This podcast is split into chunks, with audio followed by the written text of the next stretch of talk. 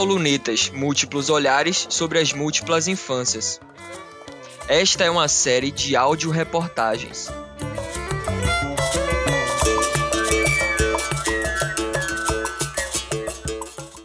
Gabriela Capim. Alimentar-se bem é como fazer uma previdência privada para as crianças.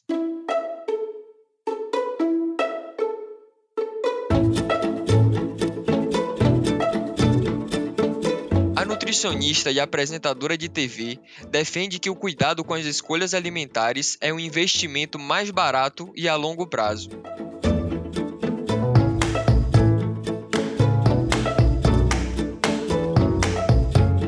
Há mais de 20 anos trabalhando a relação da criança com a comida, a nutricionista e apresentadora Gabriela Capim deu uma pausa nas gravações de seus programas Socorro, Meu Filho Come Mal e Socorro, Meus Pais Comem Mal, ambos do GNT, mas já estuda outras formas de ampliar o trabalho de formiguinha em larga escala, diz. Enquanto isso, falar de comida no Brasil, no momento em que o país volta para o mapa da fome e há desigualdades sociais históricas, é uma forma de protesto. Mas, ainda mais marcante que a questão econômica, Capim insiste que o gargalo de pessoas comerem melhor ou pior está no acesso e em valorizar opções naturais em detrimento de empacotados, ensacados, embalados, enlatados. A educação alimentar passa por ter acesso e trazer o alimento de qualidade para dentro de casa, mais próximo das pessoas e aprender a valorizá-lo, defende. Se você botar na ponta do lápis, vai perceber que comer bem não é mais caro que comprar produtos industrializados.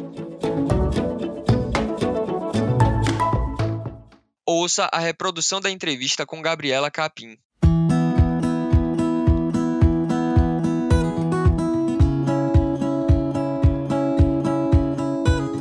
Apesar da complexidade territorial e das particularidades de cada casa, é possível pensar como é a alimentação das crianças brasileiras hoje? Apesar da extensão territorial do nosso país, o arroz e o feijão estão na rotina do brasileiro. Essa combinação de leguminosa e cereal é muito competente como base de uma alimentação e geralmente se incorpora a ela uma proteína, de origem animal ou vegetal, e outros vegetais que vão completar as cinco cores no prato. Ou seja, esse complemento pode ser bem diverso. Folhas em saladas, que são mais comuns no Sudeste, ou tubérculos e raízes, mais comuns no Norte e Nordeste, por exemplo. Além de contar as cinco cores no prato, como garantir uma boa alimentação às crianças brasileiras? As cinco cores no prato garantem uma nutrição básica com um consumo mínimo, constante e regular de vegetais, fibras, vitaminas, minerais de acordo com as deficiências e particularidades de cada região. Além disso, esse é um estímulo ou um comando simples que as crianças entendem facilmente. Tem um lugar lúdico, mas também um potencial nutricional bem forte. Para além das cinco cores com regularidade, é importante incluir frutas na rotina das crianças e estimular o hábito de consumir água para a manutenção da saúde.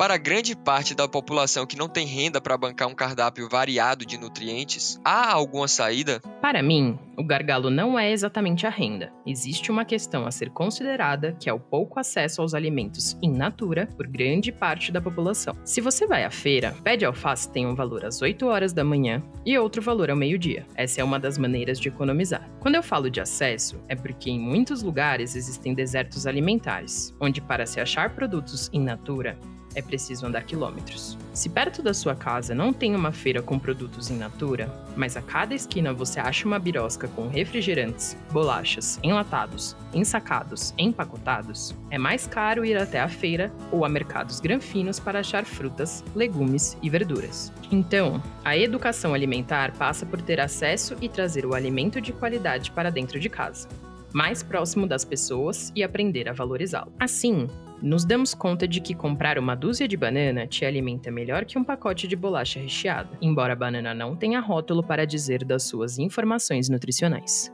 Com a experiência de acompanhar as rotinas alimentares de muitas famílias, o que você observou de pontos de atenção e também potências para explorar em relação aos hábitos alimentares? Percebi que a valorização da alimentação saudável, do dia a dia, dentro das famílias, é um discurso desalinhado da prática. Pais insistem que os filhos comam bem, mas eles mesmos não comem bem. Isso é difícil de contornar, porque como você vai convencer a criança a comer bem se as maiores referências dela não comem direito? É muito confuso para a cabeça da criança ver que o pai janta assistindo ao jornal e a mãe toma shake para emagrecer, por exemplo. Mas ela precisa ter cinco cores no prato e comer sentada à mesa, sem eletrônicos. Como? Isso não faz sentido nenhum. E quando as coisas, qualquer coisa, não fazem sentido pra gente, é mais difícil de aderir, né? Que medidas simples podem incentivar uma alimentação saudável no ambiente familiar? A partir de que idade e de que forma essa rotina deve ser implementada sem que vire uma pressão para as crianças e para os pais? A base de uma rotina ou dinâmica alimentar deve seguir a forma como os pais se estruturam. Ou seja, se valorizam uma alimentação saudável, é natural que isso seja passado à criança. Desde a introdução alimentar, o bebê já pode ser incorporado nesse contexto e compartilhar desses valores. De seis meses a um ano, é a fase das experimentações. A partir de um ano, já é permitido comer de tudo que está na mesa, e ele vai se apropriando dessa alimentação colorida, com variedade. Vai ter conflito às vezes, mas é preciso estar seguro de que oferecer um alimento adequado à criança é o melhor que se pode fazer para os filhos. E, com base nisso, preservar e estimular sua saúde.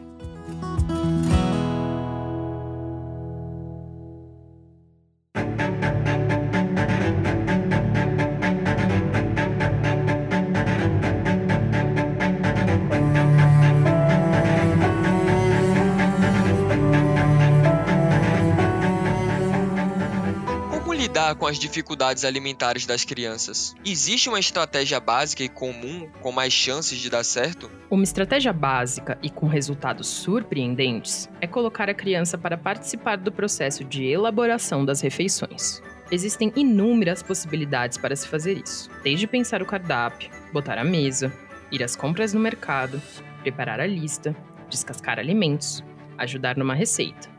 Isso tudo faz com que a criança se aproprie daquela comida que ajudou a pensar, ou a preparar, ou a servir. Essa relação da criança com a comida tem um valor diferente, pois tira a obrigatoriedade do tem que comer e ocupa o lugar em que ela tem uma participação ativa na produção da própria comida. Quando isso é construído desde cedo, com naturalidade, os conflitos são mais raros. Qual mensagem o espaço compartilhado da cozinha pode trazer para pais e filhos? Estar em volta da mesa é o lugar que mais me encanta. É onde compartilhamos uma refeição e também compartilhamos conversas, o dia a dia, a vida. Foi a mesa que eduquei meus filhos para serem pessoas bacanas. Sem esse lugar, perde-se o convívio à mesa, do preparo da refeição ao momento de servi-la e à hora de comer. Perde-se a oportunidade de conhecer o outro, perde-se essa formação das crianças como indivíduos e perdem-se valores importantes que têm poder de educar. À mesa, podemos falar de tudo: política, arte, sonhos, tabus, economia, qualquer assunto. Como você vê as estratégias para conseguir que a criança coma, inclusive recorrendo a aparatos tecnológicos, e para recompensar quem comeu, fazendo combinados com os filhos? Os combinados são fundamentais para se ter consciência das opções e entender as possibilidades e suas consequências diante das escolhas feitas. Como tudo na vida, né? Como a intenção é gerar um bem comum, deve ser pautado por uma construção consciente de uma atitude positiva em relação à alimentação, o que é bem diferente de castigos, recompensas ou premiações que pretendem obter um resultado imediato, por imposições muitas vezes autoritárias. Os combinados, para mim, são chave para uma boa educação. Com eles, a gente faz junto, com consciência e responsabilidade pelas escolhas.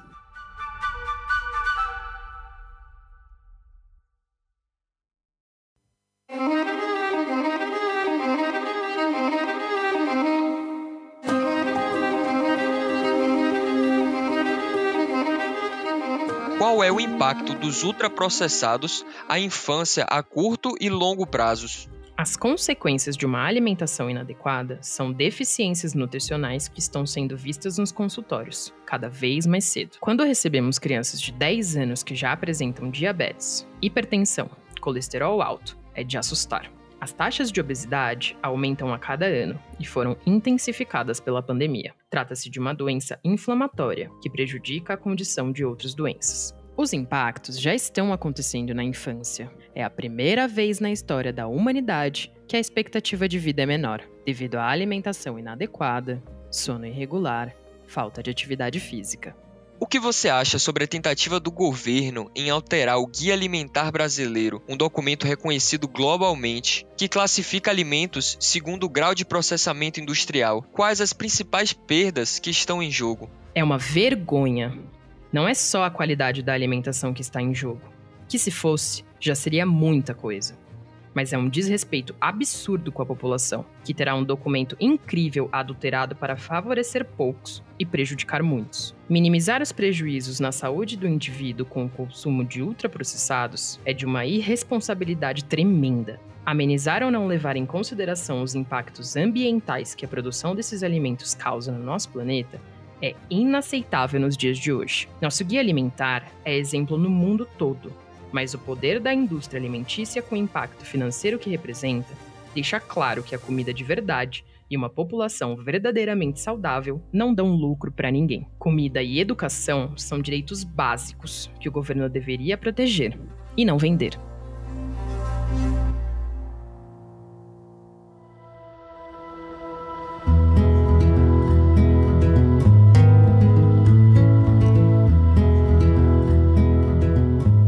Viabilizar que crianças possam acessar mais produtos naturais, orgânicos e ser uma possibilidade para mais famílias e não apenas as mais privilegiadas economicamente. É preciso haver acessibilidade, garantir acesso a uma alimentação mais saudável. Se você botar na ponta do lápis, vai perceber que comer bem não é mais caro que comprar produtos industrializados. Também é preciso educação, para conscientizar a sociedade de que uma alimentação equilibrada tem impactos vitais para uma criança, afetando a sua disposição no dia a dia, seu crescimento e desenvolvimento. Mas essa cultura foi criada com muita participação da indústria, dos governos, da publicidade. Então temos uma luta árdua pela frente. Como você vê a interferência da renda nas condições de vida e saúde, incluindo a qualidade da alimentação? O poder aquisitivo fala da possibilidade do acesso, mas não fala da consciência, da educação e do processo de escolha. Há muita gente que foi massificada pela publicidade e acha que tudo bem dar um copo de refrigerante zero a uma criança,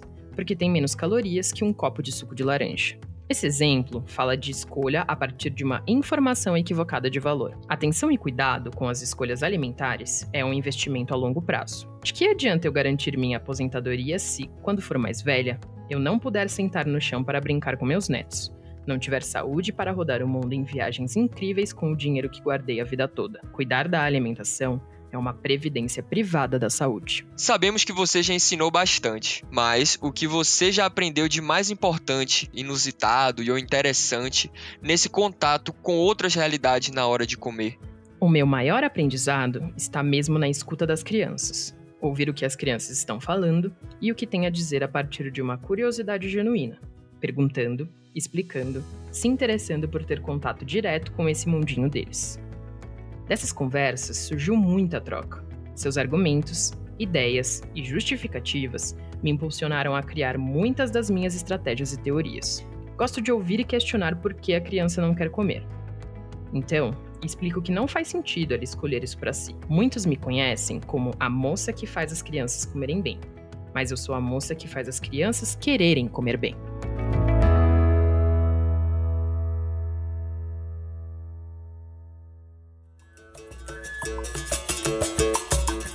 Acesse lunetas.com.br